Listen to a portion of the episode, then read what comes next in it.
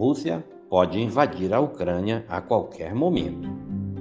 A Rússia está concentrando ainda mais tropas perto da Ucrânia e uma invasão pode ocorrer a qualquer momento, talvez antes do fim dos Jogos de Inverno de Pequim. O alerta foi feito nesta sexta-feira pelo secretário de Estado americano Antony Blinken. Imagens de satélites comerciais publicados por uma empresa privada dos Estados Unidos mostram novos deslocamentos de militares russos para vários locais perto da Ucrânia. Estamos em uma janela em que uma invasão pode começar a qualquer momento e, para ser claro, isso inclui durante os Jogos Olímpicos, afirmou Blinken em coletiva de imprensa durante a visita à Austrália. Os Jogos de Pequim terminam em 20 de fevereiro. Simplificando, continuamos a ver sinais muito problemáticos de escalada russa, incluindo novas forças que chegam à fronteira ucraniana, ressaltou Blinken. A Rússia já reuniu mais de 100 mil soldados perto da Ucrânia e esta semana lançou exercícios militares conjuntos na vizinha Belarus e exercícios navais no Mar Negro. O presidente dos Estados Unidos, Joe Biden, pediu aos cidadãos americanos na Ucrânia que deixem o país.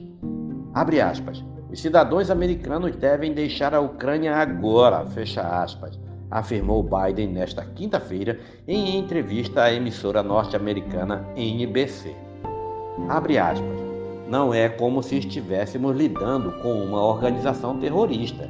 Estamos lidando com um dos maiores exércitos do mundo, fecha aspas, afirmou, se referindo ao acúmulo de tropas russas na fronteira com a Ucrânia.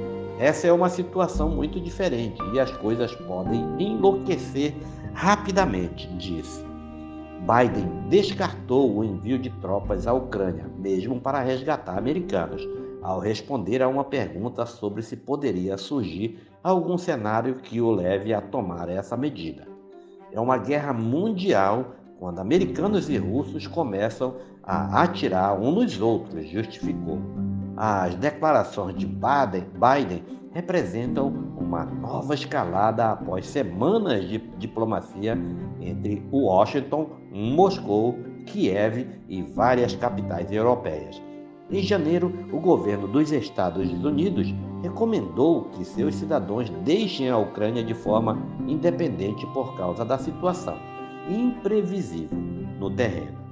Época, também ordenou a saída de parentes de diplomatas americanos na capital ucraniana e alertou seus cidadãos contra viajar para a Rússia.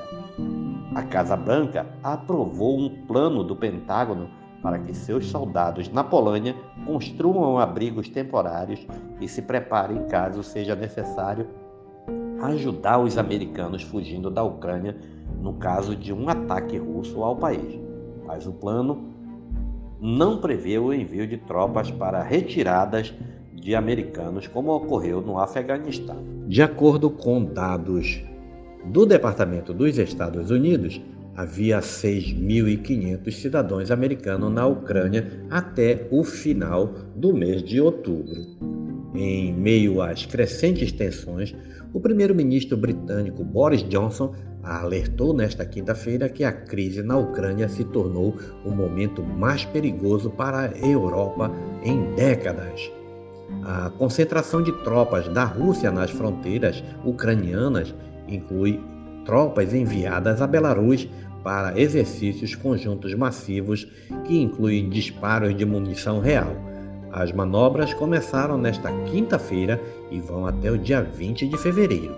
A capital ucraniana está localizada a cerca de 75 quilômetros ao sul da fronteira com Belarus. Dando prosseguimento ao seu acúmulo militar perto da Ucrânia, a Rússia transferiu seis navios de assalto anfíbios ao Mar Negro, aumentando sua capacidade de desembarcar fuzileiros navais na costa.